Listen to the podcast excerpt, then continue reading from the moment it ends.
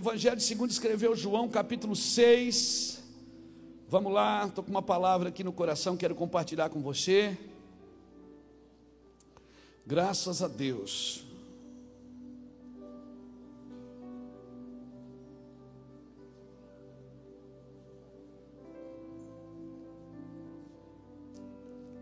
Evangelho segundo escreveu João, capítulo 6.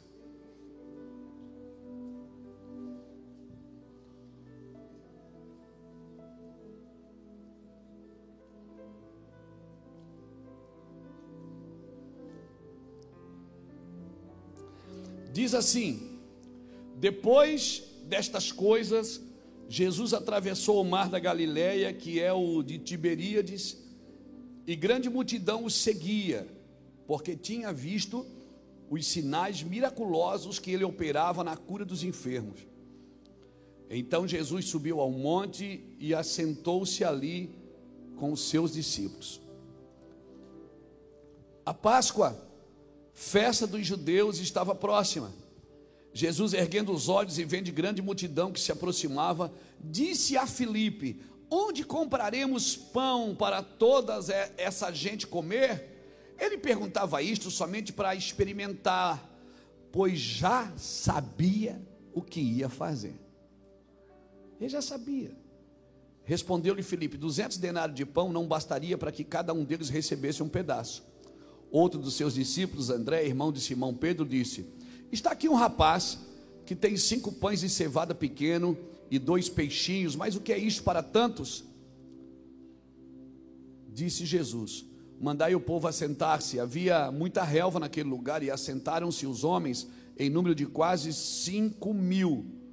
Então Jesus tomou os pães, deu graças e repartiu-os com os que estavam assentados e fez o mesmo com os peixes. Quando estavam saciados, ele disse aos discípulos: Recolheu os pedaços que sobraram para que nada se perca. Recolheram e encheram doze cestos dos pedaços de cinco pães, pedaços dos cinco pães de cevada que sobraram, que haviam comido. Vendo os homens o milagre que Jesus fizera, disseram: Este é verdadeiramente o profeta que havia de vir ao mundo. Jesus, sabendo que viriam arrebatá-lo para fazerem rei, tornou a retirar-se sozinho para o monte. Aleluia. Glória a Jesus. Obrigado, Senhor, pela tua palavra. Irmãos, nós estamos falando nesses dias muito sobre arrependimento. É, esse ano, quando começou as primícias aqui, nós recebemos alguns encargos do Senhor sobre arrependimento. E eu acredito que não existe uma expectativa, não pode existir uma, uma expectativa de avivamento sem uma consciência de pecado. Se você quer uma expectativa de avivamento, e todos nós devemos ter uma expectativa de avivamento, mas a gente precisa ter uma consciência do pecado, não é? A gente precisa ter uma consciência do pecado. E o que quebra o jugo não é a bênção, é a unção. E muitas vezes, correndo atrás da bênção, achando que aquilo vai me libertar do pecado, é, eu, eu, eu não corro atrás da unção. A unção é que quebra o jugo, não é a bênção. Você pode estar na fila da bênção, recebendo bênção toda semana, mas nunca se, se encontrar com a, sua, com, com a sua falta de caráter, com a sua dificuldade emocional, com as suas doenças emocionais e eu acredito que, né, que esse texto aqui, hoje à tarde, hoje de manhã, era mais 11 e pouco da manhã, peguei a Bíblia, fiquei ali em casa lendo um pouquinho, e, o que saltou no, no meu coração foi esse versículo 1 e 2. Que grande multidão seguia Jesus porque tinha visto os milagres que Jesus fazia. E aí o que é que Jesus faz? Ele para e vai ministrar com seus discípulos. Ou seja, ele não queria as pessoas só o seguindo por causa dos milagres, por causa da multidão, é, da, da, do montante de pão que ele havia multiplicado, ou, ou, por coisas que essas pessoas viram. Eu creio que o milagre ele é muito bênção, porque o milagre é um chão, né? Você libera uma palavra para a pessoa, a pessoa é curada, é transformada, mas quando você, se você ficar de, de milagre em milagre, parece, eu não sei, ao meu ver, parece que as pessoas têm fascinação pelaquilo que é descartável e superficial. E mais o mundo que a gente vive, há uma fascinação por aquilo que é descartável e superficial. Mas a, a, esse mesmo povo parece ter medo daquilo que é sólido e permanente e profundo. E o que é sólido, permanente e profundo leva um pouco mais de tempo, porque tem que se desenvolver em você. Nós já falamos sobre isso aqui. Deus leva tempo para fazer de repente. Deus não faz de repente, de repente. Deus vai construindo em você a vida dele. E parece que é por isso que essa fascinação pela, pelo mundo descartável e superficial, é por isso que o mundo, esse mundo metaverso, você já deve ter ouvido falar disso, esse mundo cibernético, né, esse mundo é, está em alta é considerado como a vida real. Tem um mundo cibernético hoje que roda na internet, né? As pessoas têm o seu avatar, têm o seu boneco, as pessoas vendem, vendem carros, eh, vendem passagens eh, de, de cruzeiro, que o cruzeiro não existe, é só, ele é fictício. Esse mundo metaverso, ele ele está em alta, por quê? Porque existe uma geração fascinada pelo que é descartável e superficial. O mundo fictício que está sendo criado, que para mim, eu posso estar errado, eu espero que eu esteja, mas eu acredito que não estou. Esse mundo metaverso, ele, além de ser fictício, para mim ele é criado para que a gente ignore o mundo espiritual. Porque a gente sempre fala que o mundo material foi feito pelo mundo espiritual. A Bíblia diz que o visível foi feito pelo invisível. Então a gente sabe que tem uma vida espiritual depois dessa, não tem? Então, assim, é como que esse mundo metaverso fosse criado para que você se desconectasse de uma vida espiritual, para que você não esperasse mais uma vida espiritual, uma vida depois dessa. E Jesus foi claro, ele disse que aquele que não negar qualquer coisa, até pai e mãe, ele falou, receberá cem vezes mais nesta vida e na vida que há de vir. Então eu e você sabemos que tem uma vida que há de vir.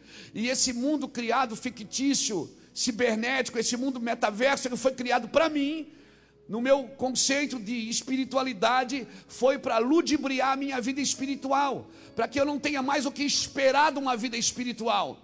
Então eu crio um avatar, eu vou viver dentro desse mundo, e ali eu, eu, deixo os meus problemas da vida real e eu torno aquela vida real sem problema a minha vida.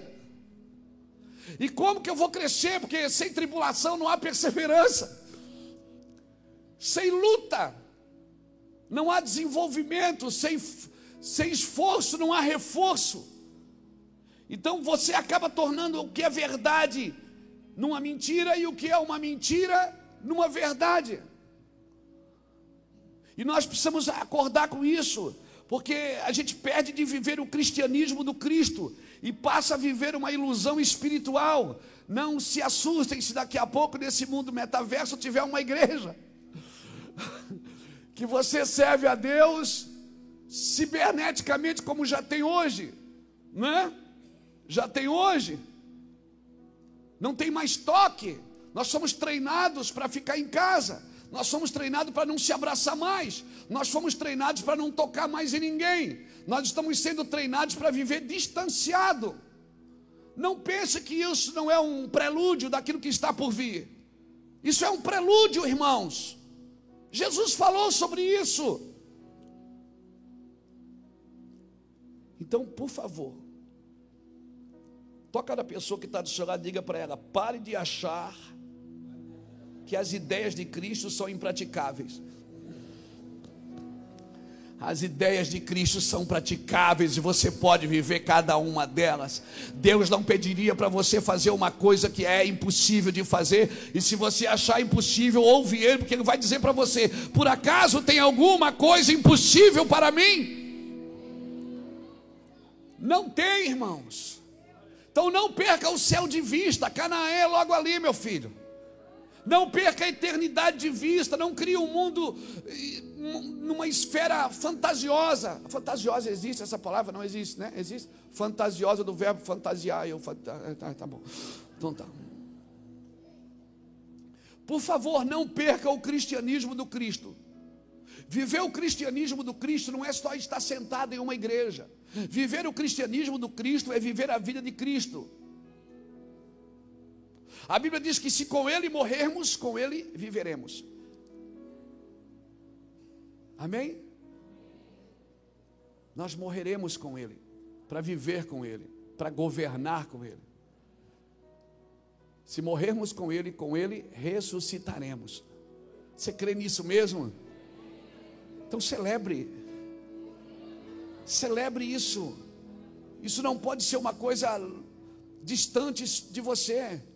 Eu leio a Bíblia para não esquecer das promessas.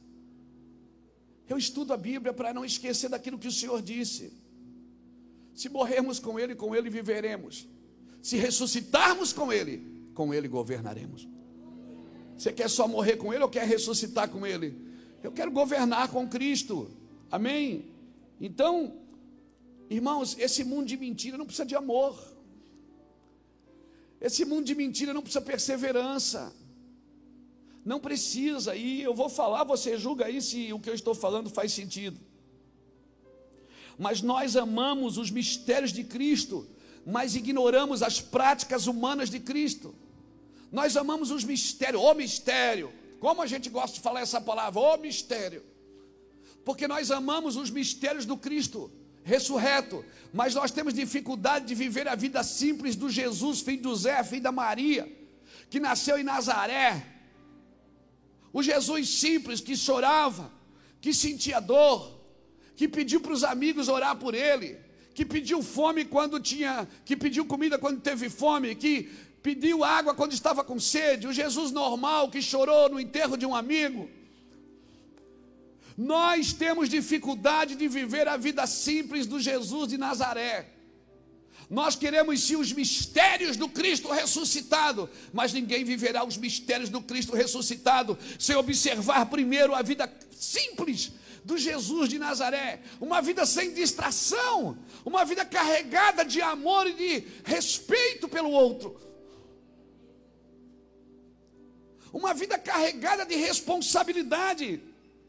Irmãos, e falando nisso, eu creio que nós seremos julgados sim não só pelo pecado, mas pela falta de amor. Porque a falta de amor também é pecado. Aleluia.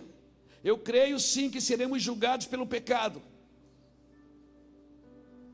Mas eu aceitei Jesus. Mas convertido não é quem aceita Jesus, é quem abandona o pecado. Convertido não é quem aceitou Jesus, é quem disse: não, basta. Chega! É luta, é luta. Tá difícil, tá difícil. Não quer ter luta? Faz o que você fazia antes. Não quer passar mais luta? Quer dormir? Ah, meu Deus, mas por que essa luta? Porque você abandonou, você rompeu com o pecado. Amém. Eu creio, irmãos, que nós seremos julgados não só pelo pecado, mas também pela falta de amor. Sabe qual é o nosso problema? Eu acho, talvez, o meu problema é que a gente não acredita que pode vir coisa boa de lugar ruim. Talvez ainda a gente esteja fazendo a mesma pergunta: pode vir alguma coisa boa de Nazaré? Porque na concepção religiosa da época, Nazaré não tinha nada de bom para oferecer.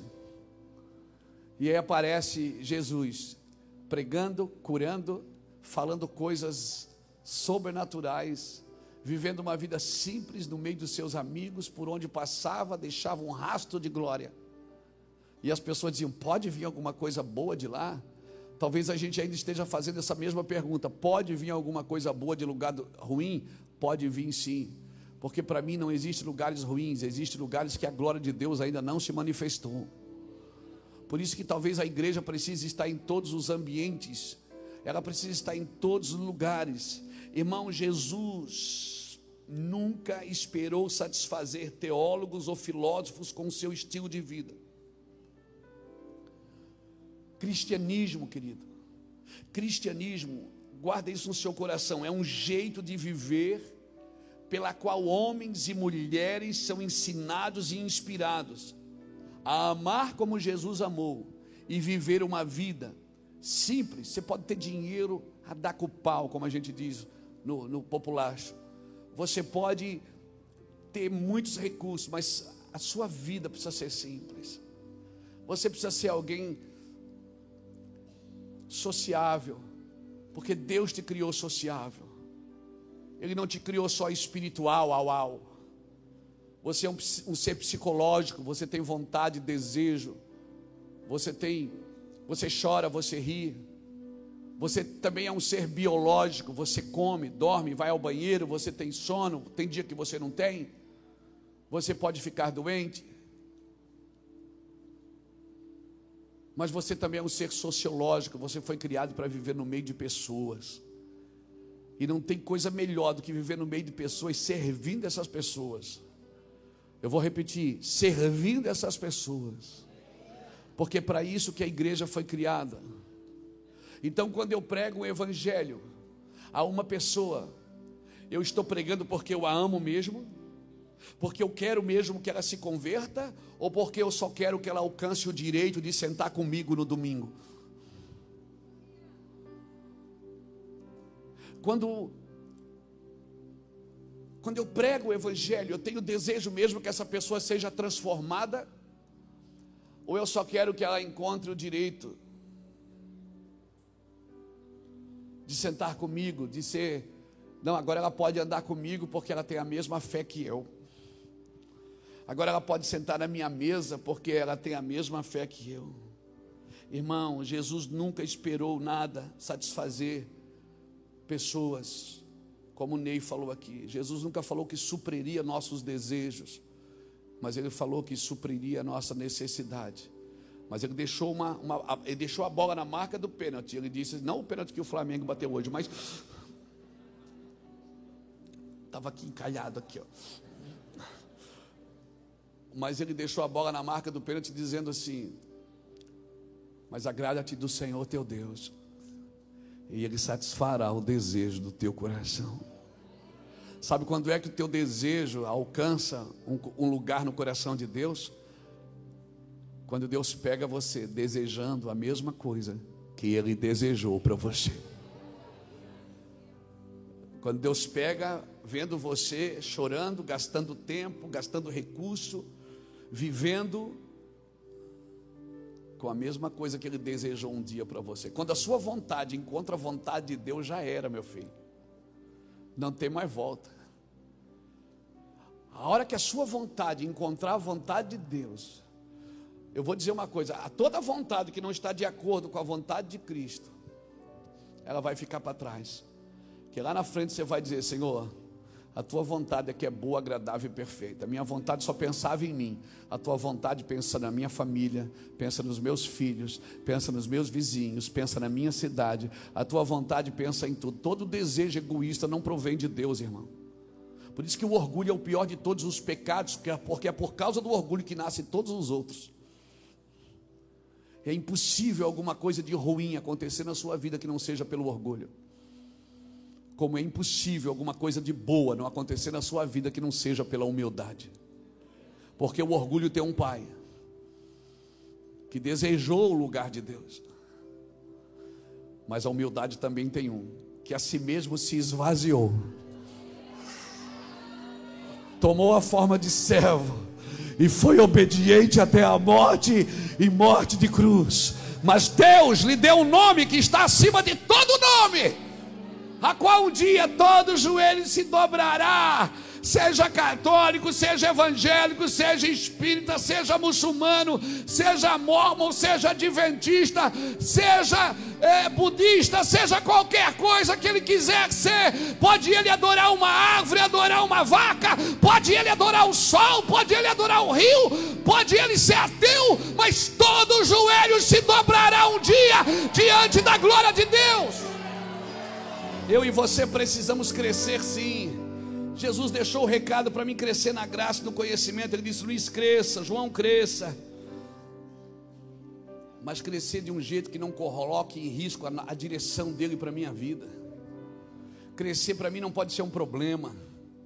Prosperar para mim não pode ser um problema. Ficar famoso não pode ser um problema, deveria ser uma benção porque não se esconde uma lâmpada debaixo de uma vasilha, se coloca no alto para que ilumine todos os que estão na casa. Então Deus tem desejo de você que está iluminando, Ele tem desejo de colocar no alto.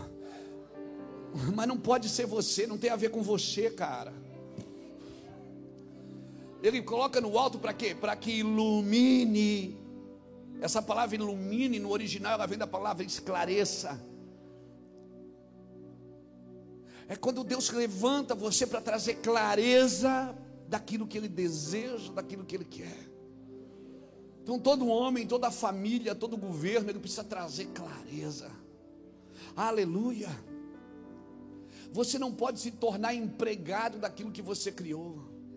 Irmãos, muitos empresários, eu escutei o Jacques falar isso essa semana, se tornaram empregados das suas próprias empresas, porque eles permitiram que as suas empresas crescessem mais do que eles. Você nunca vai ser empregado daquilo que Deus te deu, porque a, o fator preponderante aí é você, não é o que você faz. Você é a figura principal no propósito de Deus. Então não é o que você faz, mas é o que você está se tornando por aquilo que você está fazendo. Porque se você só faz, mas se torna alguém distante de Deus, alguém que não é parecido com Cristo, alguém que não está no propósito, não faz sentido o que você está fazendo. Talvez alguns vão, alguns vão ter que parar de fazer para voltar a se tornar aquilo que Deus chamou ele para ser. Então é muito claro isso. Nenhum crescimento pode colocar em jogo a vida com Cristo. Quando eu olho esse texto de João capítulo 6, é maravilhoso porque para mim aqui é o modelo correto de multiplicação. É o modelo correto. A gente quer crescer, mas não dá para crescer de qualquer jeito. Não dá para crescer comendo qualquer coisa. Como às vezes a gente fala, não, mas eu estou comendo, eu estou indo na igreja, eu estou me alimentando. Se alimentar é diferente de ser nutrido. Você come todo dia, come todo dia, daqui a 10 anos você pode estar indo num médico por causa daquilo que você comeu. Porque você pode estar comendo e não se nutrindo. Você pode estar lendo a Bíblia, interpretando ela segundo a sua necessidade, não segundo o propósito do eterno. Então você tem uma necessidade, então você acha que Deus tem pena de você.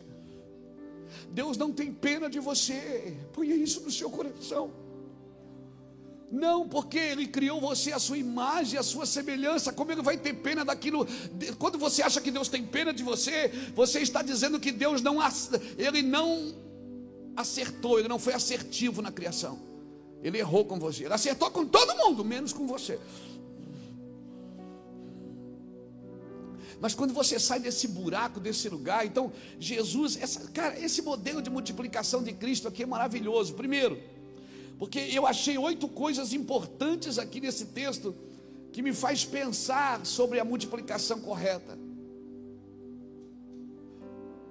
A primeira é que Jesus ensinava perguntando. Jesus sempre provocava na pessoa o desejo de aprender. Ele dizia assim: Quantos pães a gente tem? O que, é que as pessoas dizem que eu sou? O que as pessoas estão falando? Como é que a gente vai fazer para alimentar essa. e ele não perguntou porque ele não sabia, ele já sabia o que ia fazer. Ele perguntou porque ele quer provocar em você o interesse por aquilo que ele vai fazer. Deus está provocando na igreja o interesse pelos próximos dias. Por aquilo que Deus vai fazer, a igreja precisa se interessar e estar disposta a largar qualquer coisa que Deus pedir para ela largar. Às vezes a igreja tem um sonho, tem um projeto, tem um desejo, às vezes você tem uma vontade, e Deus vai dizer assim: você está disposto a largar qualquer coisa para fazer o que eu tenho para você? Então Jesus ensinava perguntando. Isso é fantástico, porque quando você ensina perguntando, você cria uma, uma dinâmica, você cria uma didática, você traz para a conversação, você faz a pessoa pensar. É, quando você chega com uma ordem sem consultar, Jesus não, irmão, Jesus celebra o relacionamento, não é a regra, a gente sempre diz isso. A regra é forte onde o relacionamento é fraco. Todo lugar onde o relacionamento é fraco, seja ele familiar, seja ele empresarial, seja ele em qualquer ambiente, se não tem relacionamento, tem que criar regra para manter a unidade. E a ideia de Deus nunca foi essa. A ideia de Deus é que a gente tivesse desejo por servir o outro, que eu não tivesse lugar para me segurar, que Deus me dá uma coisa que eu não tenho que ficar protegendo, porque na realidade só é protegido aquilo que eu já entreguei para Ele. Aleluia, se os meus filhos são dele, a minha vida é dele, minha casa é dele. Ei! Aqueles que são nascidos de Deus, o maligno não lhe toca. E se algo de errado acontecer com ele, eu vou entender que foi o próprio Deus. Quem cria os filhos de Deus não é o diabo, é Deus. Se eu já entreguei tudo, então eu não preciso ter medo de perder nada, porque nada mais é meu.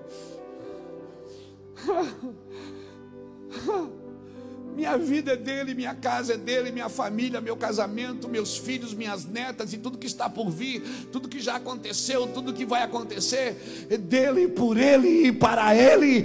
São todas as coisas, eu preciso ter convicção. Nenhum homem morre por aquilo que duvida. Nenhum homem morre por algo que ele duvida. Mas quando ele tem certeza, ele está disposto a morrer. Paulo dizia: Ninguém tira a minha vida. Jesus dizia: Ninguém tira a minha vida. E quantos de nós estamos dispostos a dizer: Ninguém tira a minha vida, eu a dou? Eu a dou. Então, a primeira coisa que me impressiona nesse texto é Jesus ensina perguntando. A segunda é aprender que Deus não perdeu o controle. As perguntas são para provocar o meu interesse. Não são para dizer, meu Deus, o que é que Deus vai fazer agora? Meu pai, agora nós estamos perdidos. Não. Quando algo de errado começar a acontecer ao seu redor, você devia perguntar, Senhor, o que é que o Senhor está aprontando? Não me deixa de fora, por favor. Eu quero participar disso que o Senhor está aprontando. Mas é ruim, mas é, mas é bom. É ruim, mas é bom porque alguma coisa Deus está por fazer. Ele disse: quando vocês ouvirem guerras, rumores de guerras, ah, vocês fiquem espertos porque é o fim. Aí você fica: meu Deus, é o fim. Meu Deus, é minha casa. Porque você contabiliza o que você adquiriu e não o que Jesus adquiriu para você. Na sua contabilidade está as coisas então o fim não é interessante. É por isso que escatologia talvez seja o Apocalipse seja o livro menos estudado da Bíblia, porque as pessoas não querem o fim. Como que eu vou perder? Quer dizer que quando vier o fim, ninguém vai me chamar para pregar?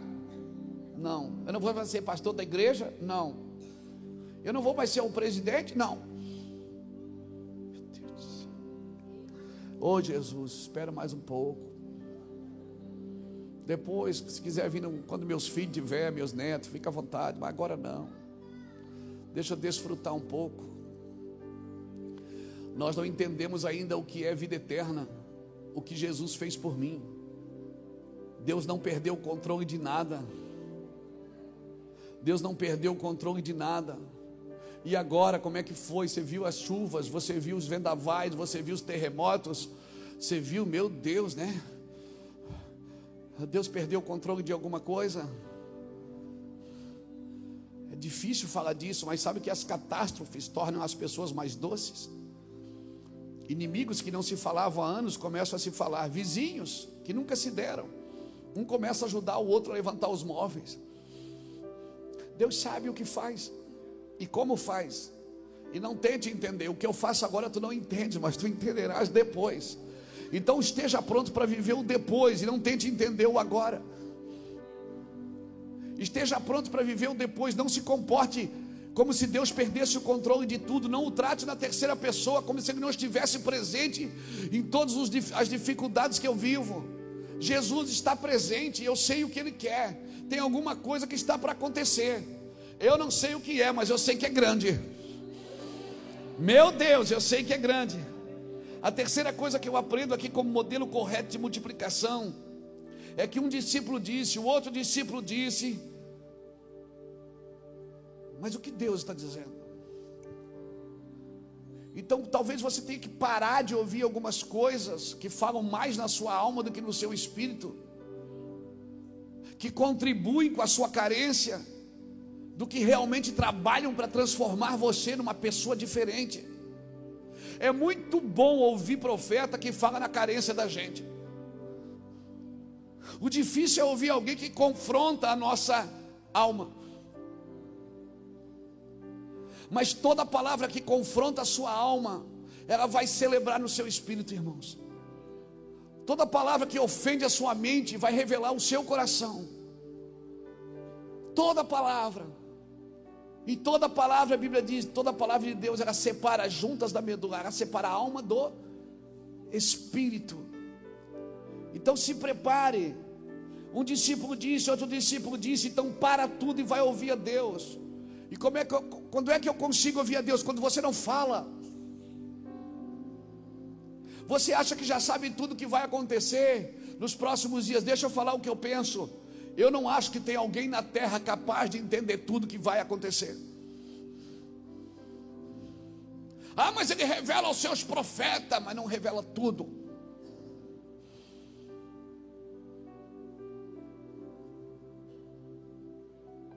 Se ele dissesse para José tudo que ia acontecer, José não ia. Se ele dissesse para mim, eu não ia. Se ele dissesse, Zezinho, você vai tomar um pau dos seus irmãos, vão quebrar dois dentro da sua boca, depois você vai tomar um pau deles, vai ser vendido como escravo, fica tranquilo. Vou estar com você na casa de Potifar. Depois você vai ser condenado por um crime que você não cometeu, mas fica tranquilo, é só 10 anos de cana. Mas depois de 10 anos é. Você vai ser governador do Egito. Zezinho ia dizer: sai fora, Deus. Daniel, os leões vão jejuar. Você já viu o leão jejuar? Deus está falando para Daniel que vai acontecer. E Daniel fica, oh Deus, vê com outro, não estou bem hoje. Se Deus mostrasse tudo que Ele fosse fazer com você, você não entrava. Você acha que Deus mostra tudo? Por isso que Deus não abre as portas. A gente tem costume de falar, né? Deus vai abrir as portas. Não abre. Quem abre as portas Hum. Deus abre a porta. Ele é sucinto, preciso e conciso. Deus abre a porta e se você entra, ele abre outro. Se você entra, ele abre outra. E se você entra, ele vai abrindo outra. Porque melhor do que ter portas abertas, é muito pior você ter portas abertas do que fechadas, muitas portas abertas e você não saber qual foi a que Deus abriu. Pior do que ter portas fechadas é ter muitas abertas. Que você vai entrando e não sabe qual foi a que Deus abriu, aí você tem que sair de todas elas. Então espera, não fala, fica ali. Quarta coisa aqui que eu vejo que Jesus fez aqui no meio da multidão, que me chamou a atenção nesse texto é que ele não despediu a multidão com fome. Alguém deu uma brilhante ideia: despede a multidão para que eles vão e comprem o que comer. Jesus disse: não, dá você de comer para eles. Você não queria ser pastor? Você não queria ser o ministro de louvor? Você não queria ser empresário? Se Deus me der, eu vou abençoar. Despede a multidão, diga para alguém que está do seu lado: não transfira a responsabilidade, não terceirize o seu chamado. O seu chamado é seu, Deus chamou você para fazer, não terceirize o que Deus mandou você para fazer. O cara ganha alguém para Jesus lá fora, aí ele traz pela mão aqui na igreja e diz assim: "Ó, oh, pastor, ele quer, ele quer, ele quer comer, dá comida para ele. Não, mas eu trouxe para a igreja, você não é igreja infeliz. Por que, é que você não faz? Por isso que a gente encontra a pessoa na rua e diz: Ó, oh, vai lá domingo, pastor, vai orar, você vai ser curado. Por que, que você não ora? Porque você é incrédulo, você não acredita no que Deus disse para você. Às vezes você acredita até no que eu digo, mas não, não acredita no que Deus diz.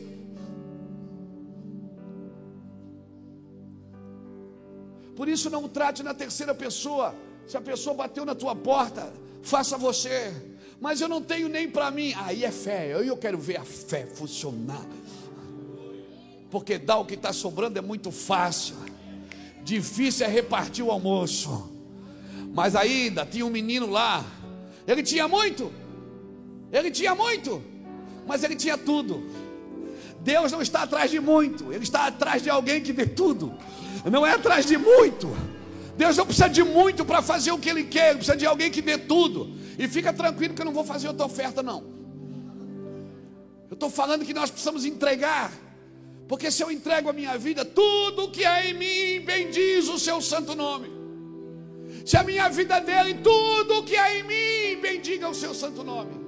Meu dinheiro bendiz o seu santo nome. Meu tempo, minhas emoções, minhas lágrimas e meus risos.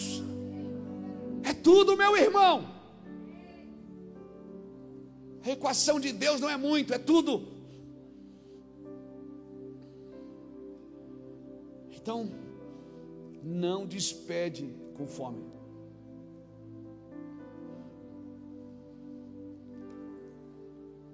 Dá um aleluia. Relaxa. Senta na cadeira, se arruma aí. Aleluia.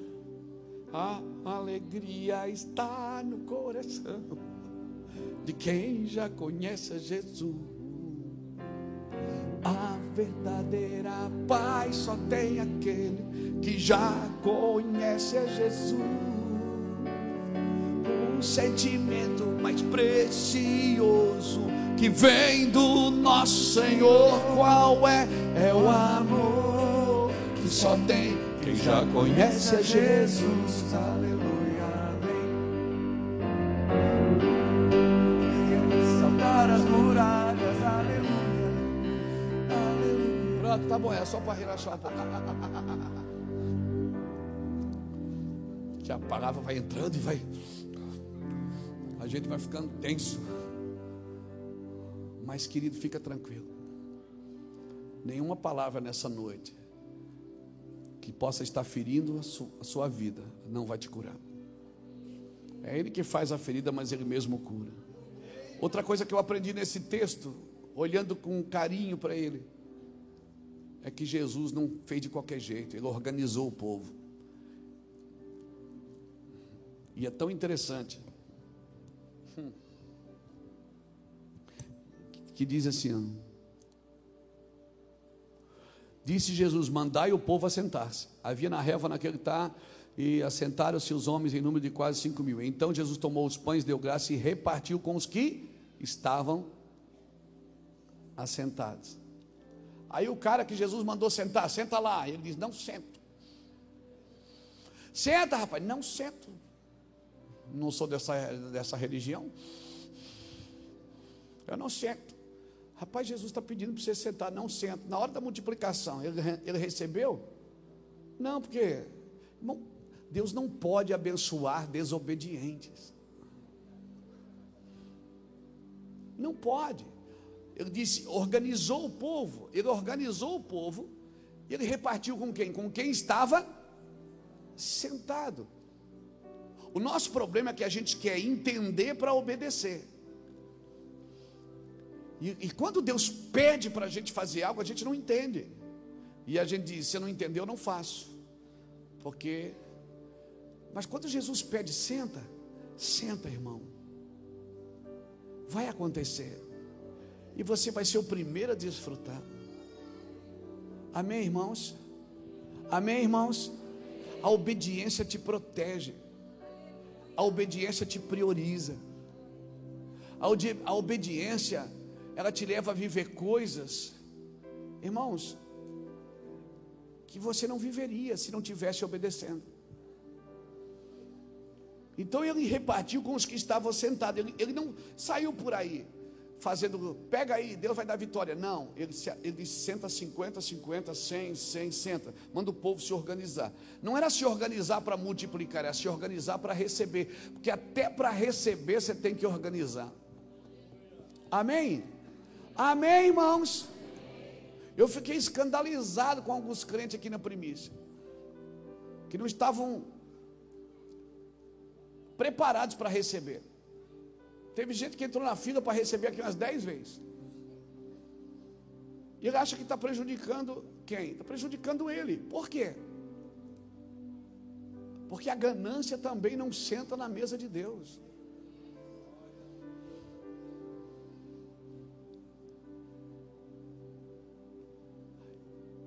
É primeiro para o outro, irmão. Diga para mim, primeiro para o outro. Diga bem alto, primeiro para o outro. Teoria é linda. Agora, o Evangelho Irmão, a teoria sem a prática, ela só fortalece a hipocrisia. Onde só tem teoria, teoria, teoria, mas não tem prática. Tem que ajudar os próximos, mas ninguém ajuda ninguém. Tem que dar comida à pessoa necessitada, mas ninguém faz nada, é só discurso, irmão. E a teoria sem a prática, ela só fortalece a hipocrisia. Fala, fala, fala, mas ninguém faz nada.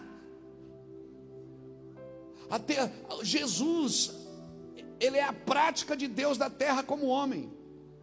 O mundo clamava por justiça, Deus enviou quem? O seu filho, como ser humano, para andar no meio do povo, para viver no meio do povo, para nascer como nasce uma criança, para ter mãe, para ter pai, para ter um trabalho, para sentir. Jesus foi, para mim, ele é a prática do Deus divino. A prática humana de um Deus divino é Jesus. Então Jesus ele organizou o povo. Ele não disse, ó, pega aí, vamos. Outra coisa que eu aprendi nesse texto é que Jesus não multiplicou os pães. Jesus repartiu os pães. É impossível alguma coisa multiplicar sem primeiro repartir nada se multiplicará sem repartir. Você não vai ver na Bíblia aqui dizendo Jesus multiplica os pães. Jesus repartiu os pães. E à medida que ele repartiu, se multiplicava dentro dos cestos. Ele partia, botava no cesto, multiplicava. Então vou falar coisa para você: você pode fazer quantas campanhas de prosperidade você quiser. Você pode ser um perito, um expert em finanças. Você pode ter estudado administração, contabilidade, gestão. Você pode ter estudado tudo. Se você não reparte, você não vai entender o que eu estou dizendo. Deus amou o mundo de tal maneira que deu. Ele repartiu o que era só dele. O unigênito passou a ser primogênito porque era único. Deus repartiu o que era só dele. Amém? Então, quando você bate no peito e diz: Eu sou de Cristo, mas não se reparte com ninguém, não me diga que você é de Cristo. O que é de Cristo, ele dá continuidade, é um rio que corre, nada para nessa pessoa. O que é de Cristo continua no outro, o que é de Cristo continua na próxima geração. Amém? O que é de Cristo não para na ganância, não para na esperteza, não para em nada. Não para em nada. O que é de Cristo dá continuidade. Amém, irmão? Se eu sou de Cristo, tem que continuar. Eu não sou uma represa, eu sou um rio. Eu não sou uma represa que retém as águas. As águas passam por mim. São rios de água viva que correm do meu interior. Jesus deixou claro: quem crê em mim, rios de água viva fluirão do seu interior. É um rio que corre, deixa o rio correr. Aleluia.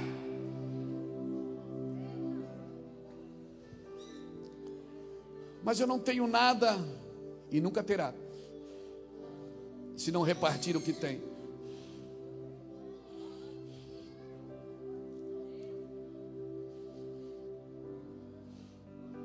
Como isso, pastor?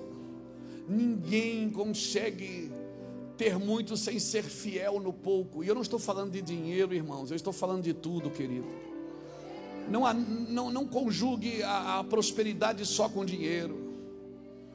Prosperidade não é ter de tudo, é não sentir falta de nada. Aleluia. Aleluia. Não tem problema você ter, cara. Você deve ter bastante. Se não quiser, dá para mim que eu quero. Mas nada pode ter você. Você pode ter tudo que não pode ter você. Outra coisa que me ensinou nesse, nesse texto aqui de 15 versículos é que Jesus não permitiu desperdício. Junta tudo para que nada se perca. Jesus não trabalha com desperdício. Jesus não trabalha. Não desperdice seu tempo, não desperdice seus recursos, não desperdice sua sabedoria. Ensina o sábio, ele se tornará mais sábio ainda. Não desperdice. Jesus, irmãos, é, é, é um negócio interessante. Tem dois ladrão do lado dele, um da direita outro da esquerda. Eu não sei qual era da direita, qual era da esquerda, para não dar confusão, né? Então vão dizer, é o pastor da esquerda, o pastor é da direita. Eu sou do alto. Amém? Meu trabalho é tocar as duas partes. Escute. Jesus está no meio de dois ladrões. Um olha para ele e diz: O senhor não é Jesus, coisa nenhuma, não é filho de Deus, coisa nenhuma, isso é mentira. Desce da cruz, tira a gente daqui. Jesus não respondeu nada para ele. Jesus ficou quietinho. Mas o outro disse assim: Rapaz, cala a boca aí. Nós estamos aqui porque a gente merece, mas ele não. Primeiro ele reconheceu quem ele era, depois ele reconheceu com quem estava. Ele disse: Cala a boca, você está falando asneira. Ele não fez nada, mas nós fizemos. Ele para e diz assim: ah, Jesus, lembra-te de mim quando entras no teu reino. Jesus para tudo, irmão. Jesus começa a conversar com o cara. A Bíblia relata que Jesus só disse: Hoje estarás comigo no paraíso. Ainda hoje, Jesus começa a, a dialogar com ele. Porque Jesus não gasta tempo com quem quer descer da cruz. Ele gasta tempo com quem quer entrar no reino. Agora eu pergunto: ele morreu por qual dos dois? Ele morreu pelos dois, porque ele ama os dois, mas tempo ele gasta com quem quer. Jesus ama toda a humanidade, toda a criação, até o cara que você odeia, Jesus ama ele. Esse que você lembrou dele agora. Jesus ama esse cara. Mas ele gasta tempo com quem o busca. A água é derramada sobre o sedento. O fogo queima no sacrifício, naqueles que desejam. Então, não, Jesus não permite desperdício. Não desperdice a sua vida. Não desperdice, não desperdice, não desperdice. Ah, mas se não vem pelo amor, vem pela dor. A gente tem que dar atenção. Dá atenção então. Gaste sua vida. Celebre os que querem. Os que não querem, você continua amando. Mas quando não quer, quando deixa uma semente lá, porque um dia ele vai acordar com vontade de querer, aí ele vai te ligar. E quando ele te ligar, aí você para tudo e vai atrás. Amém. Teve pessoas que eu já tentei pregar o Evangelho, pessoas da minha família, nunca consegui. Já sofri zombarias, hoje não mais. Mas já, mas um dia o sapato apertou, irmão. Porque quando o sapato aperta, não importa mais o que Freud disse, o que Sócrates disse, não importa mais o que diz a filosofia, a teologia, importa é o que Jesus disse na terra. E aí a pessoa, ela acorda e diz: Uau, liga para o tio, liga para o primo, eh, liga para o cunhado, liga para alguém, ele pode me ajudar. E aí, então você desarma, não guarde aquele rancor que você tinha quando não te ouviram. E aí você vai.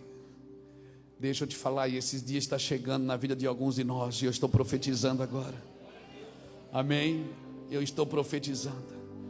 E a última coisa desse texto que me impressionou foi que quando Jesus acaba de fazer um milagre, a multidão começa a ovacionar, começa a aplaudi-lo, começa a chamar ele, e eles querem fazer dele um rei. Jesus, ó,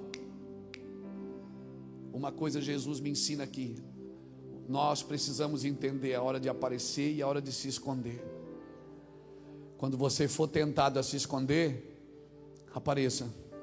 Quando você for tentado a se aparecer, se esconda. Sempre lute contra as suas emoções, porque elas não dominam a sua vida. O que domina a sua vida é a palavra de Deus. E como eu disse e vou dizer de novo, Deus trabalha para perturbar o confortável e para confortar o perturbado. Deus trabalha para confortar o perturbado e perturbar aquele que acha que está tudo bem. Amém? Amém? O Evangelho não pode ter medo de ofender pessoas, porque muitas pessoas, para serem curadas, elas precisam ser ofendidas no seu orgulho, mas nunca leve para o campo pessoal. Amém? O medo que temos de ofender pessoas, estamos ofendendo a Deus. Nazireu, Nazireu, não tem medo de ofender, porque ele já é um escândalo de nascença mesmo. O cara que tem entendeu o seu chamado, entendeu a sua vida, entendeu a sua movimentação, não tem medo. Nossa autoridade, irmão, a autoridade que Deus deu para a igreja, e hoje, se eu fosse botar um tema nessa mensagem, eu chamaria de o cristianismo do Cristo. Porque o cristianismo da igreja evangélica, infelizmente, em muitos casos, está sendo derribado pelo cristianismo do Cristo. Em muitos casos, o cristianismo do Cristo, muitas vezes, não é o mesmo cristianismo da igreja evangélica. Muitos casos a gente acha que Deus aceitou Jesus e veio congregar na igreja evangélica. O cristianismo do Cristo, ele confronta o ser humano, ele confronta as nossas razões. O cristianismo do Cristo, ele não está nos, nos gritos, a autoridade dele não está nos gritos nem nos métodos mas onde é que está a autoridade do cristianismo do Cristo? O cristianismo do Cristo está entre a gente viver no secreto aquilo que a gente fala em público. O cristianismo do Cristo está em a gente viver em público aquilo que a gente recebeu dele no secreto. A autoridade do cristianismo do Cristo vivo está em você viver no secreto, quando não tem ninguém vendo o que você fala em público. Então Deus te chamou para ser ungido. Amém? Eu vou falar de novo, você não pegou não? Não. Se é eu que estou aí, eu jogo a minha cadeira para cima, velho. É verdade. Você está querendo o que, pastor? A igreja pegue fogo? Não, não. Fogo para mim não é isso. Eu estou querendo que você celebre as verdades de Cristo. Celebre, isso tem que cair dentro de você. Que para você entender que Deus te chamou para ser ungido e não só abençoado. Porque se você é só abençoado, você não quebra o jugo. O que quebra o jugo é a unção que Deus colocou na sua vida. É o azeite quente, irmão. É o azeite fresco que está na sua vida. E uma pessoa ungida, ela mesma, trabalha para quebrar os seus próprios paradigmas. Amém? A unção quebra o jugo, não é a bênção então levante sua mão assim, deixa eu repetir. Deus te chamou para ser ungido e não para ser abençoado. Amém. E se você é ungido, você tem que respeitar uma coisa, pelo menos na sua vida. Você tem que respeitar a imprevisibilidade. Ou seja, você tem que considerar que Deus pode fazer de um jeito diferente que você espera. Você tem que considerar que se você é ungido, você tem que andar na unção de Cristo e ela pode ser diferente daquilo que você está vivendo. Você prepara a porta da sala, ele pode entrar pela cozinha. Você está preparando a sua vida para viver de um jeito. Você vai dizendo, ah, não sei quem é. Deus está dizendo assim: ó, você está fazendo assim, eu vou estudar, vou fazer a faculdade, vou ser médico, aí eu vou ganhar muito dinheiro com médico. E Deus está dizendo: sim, você vai ser médico, eu quero te levar para o Amazonas, eu quero te levar para a África para curar doente. E você está dizendo: não, Deus, eu quero ganhar dinheiro. Deus diz: não, eu quero usar você para ganhar almas. Tem gente que Deus chamou para ganhar dinheiro, tem gente que Deus chamou para ganhar vidas. Bota isso na sua cabeça.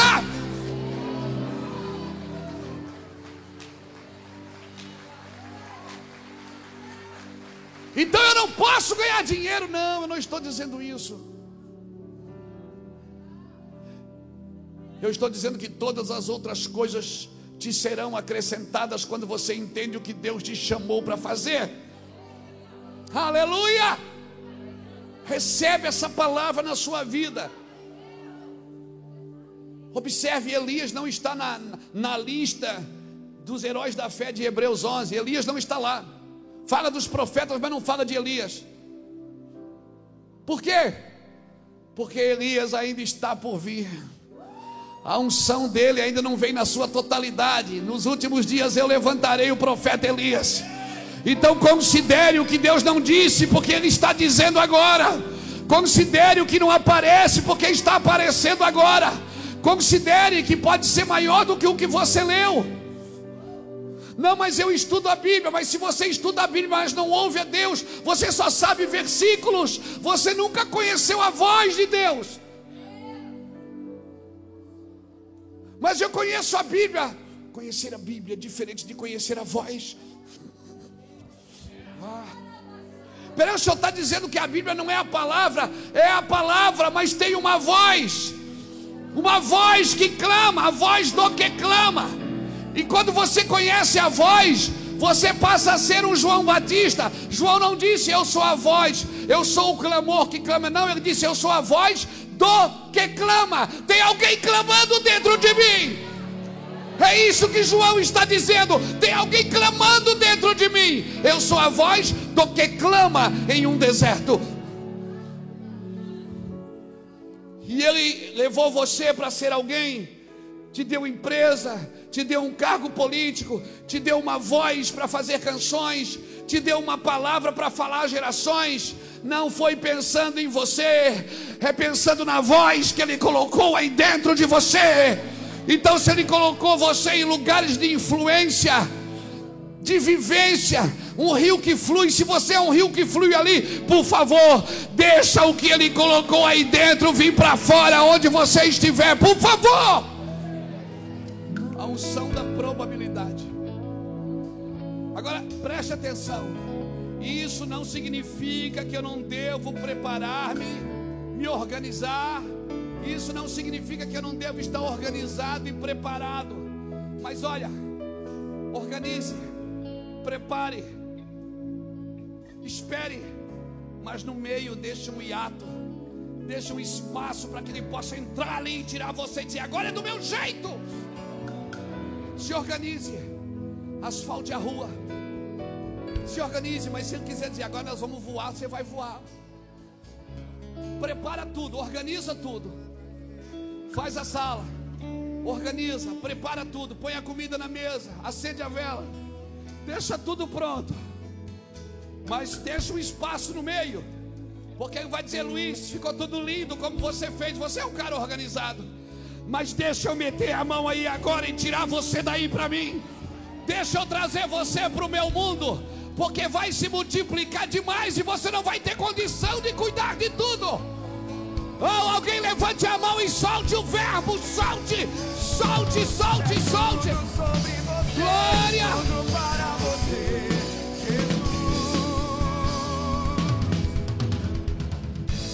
Tira esse negócio aí para mim.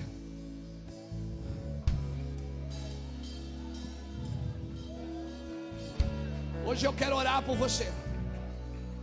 Eu quero orar por pessoas que querem sair das suas rotinas humanistas e querem entrar na, numa probabilidade que respeitem as probabilidades. Quando ela bater na sua porta, você diz, mas eu organizei de outro jeito. Mas Deus vai dizer, mas não é do seu jeito, é do meu jeito. Eu vou fazer algo diferente na sua vida. Eu vou fazer algo diferente na sua vida, na sua casa. Eu vou fazer algo diferente na sua vida e na sua casa. Eu vou mudar os conceitos. Aleluia. Eu sinto tanto peso nessa palavra, irmãos. Eu sinto um peso de responsabilidade nessa palavra. Eu sinto um peso de responsabilidade nessa palavra. Eu sei aonde Deus está nos colocando no mundo espiritual. Eu sei o que Deus quer. Não importa o que um quer, o que o outro quer. Eu celebro o que as pessoas querem, que fazem parte dos princípios de Deus, ok, isso é lindo. Mas o que eu quero mesmo é que o reino de Deus seja manifesto e estabelecido. Venha, venha, venha mais para frente, fique tranquila.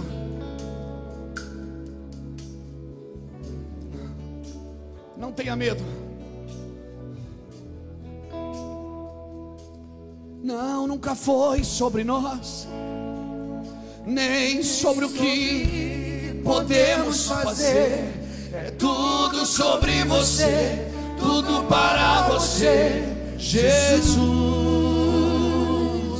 Não, nunca foi sobre nós, nem sobre o que podemos fazer. É tudo sobre você, tudo para você, Jesus. Sobre nós, nem sobre o que podemos fazer. É tudo sobre você, tudo para você, Jesus. Escute, até a sua adoração vai mudar. Tem gente que diz assim: não, mas eu sou íntimo de Jesus. Você não tem que ser só íntimo, você tem que ser verdadeiro. Porque você pode ser íntimo e não ser verdadeiro.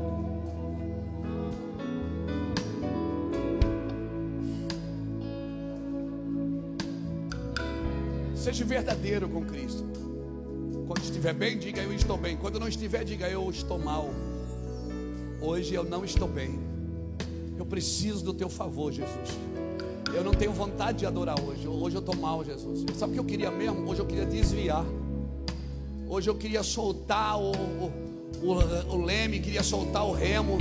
E a gente fica bancando de cristão. Não, não, não, não banque mais de cristão. Seja verdadeiro. Diga, Senhor, eu estou mal. Me ajude. Estenda a tua mão, me ajude. Eu te garanto, irmãos. Eu te garanto. Nunca mais vamos despedir alguém com fome. Nunca mais vamos tratar a nossa religião como a última Coca-Cola do deserto. Não, irmãos. Estamos adorando com intimidade, mas temos que adorar com verdade e com amor.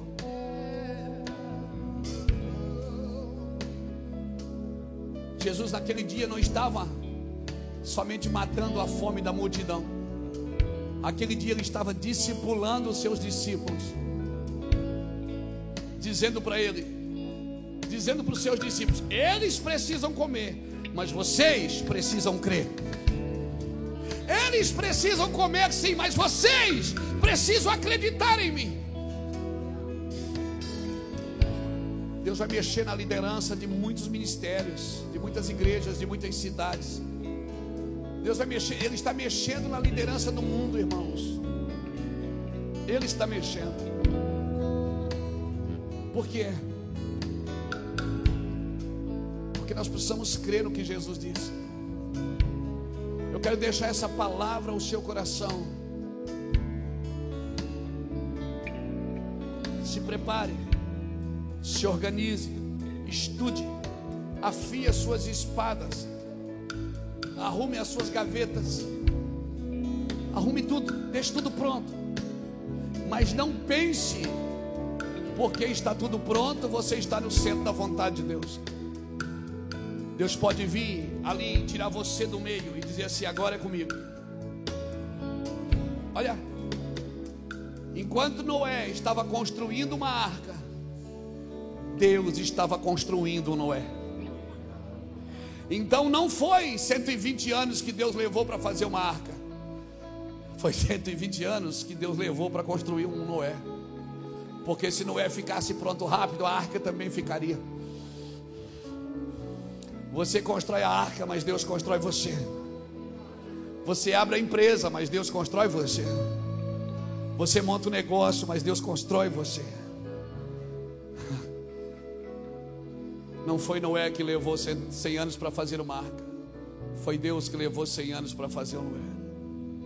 Por isso não é o que você está fazendo que chama a atenção de Deus, é o que você está se tornando por aquilo que você está fazendo. Como eu estou carregado dessa palavra hoje. Hoje é um dia denso, aquele dia dá vontade de chorar. Porque isso Deus tem falado comigo no meu espírito. É isso que nós queremos. Põe a mão no seu coração. Semana que vem, domingo, a gente continua prestando atenção em como eu posso melhorar. para os próximos dias. Jesus, obrigado por essa palavra.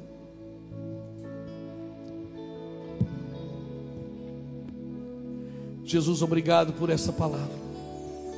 Obrigado por essa revelação. Obrigado pelas tuas verdades em nós. Obrigado porque nós temos compreendido que é muito maior do que nós. Sobrepuja o nosso entendimento. A nossa compreensão não alcança, Senhor, tudo que o Senhor deseja. Por isso, tem misericórdia de nós. Obrigado por nos dar cargos de confiança. Obrigado por nos dar lugares de confiança. Não deixe de acreditar na gente, Senhor. Nós queremos melhorar.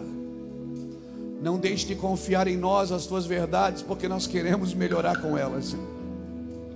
Eu te peço do meu coração, Senhor. Nós não temos nada além de ti. Nada. Tudo é superficial e passageiro.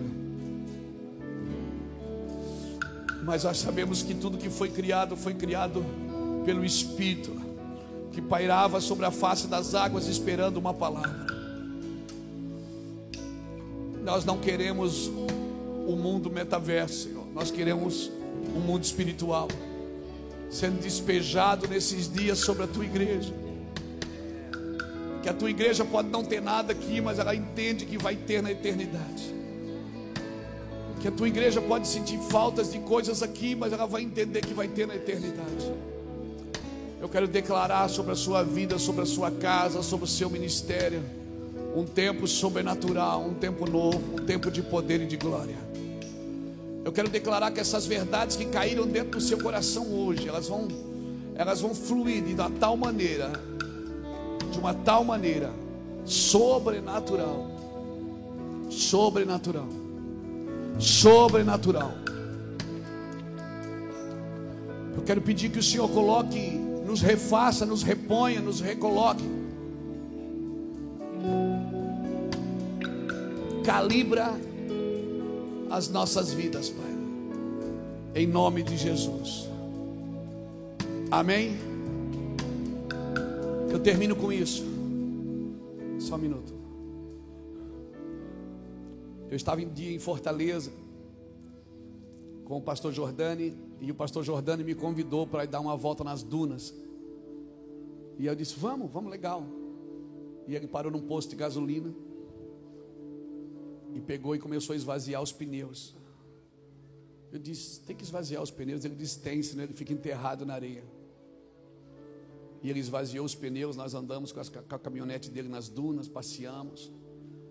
Depois ele saiu, voltou para o calçamento, foi lá e recalibrou os pneus de novo. E aquele dia Deus falava ao meu coração: Luiz, tem territórios que você vai ter que se esvaziar para poder se locomover e se mover neles. Estava esvaziando o pneu do carro e Deus falando comigo. Tem territórios que, se você não se esvaziar, você não consegue ser bênção para aqueles ambientes.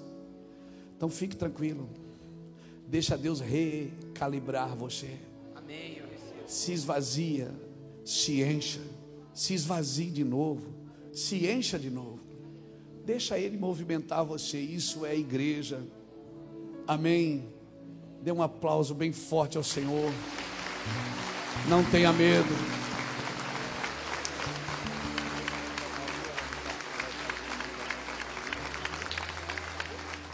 Louvado seja Deus. Vai na paz. Que o Senhor te abençoe e te guarde. Que o Senhor faça resplandecer o seu rosto sobre ti e tenha misericórdia de ti. Que o Senhor sobre ti levante seu rosto e te dê a paz, a paz que excede a todo o entendimento. Amém.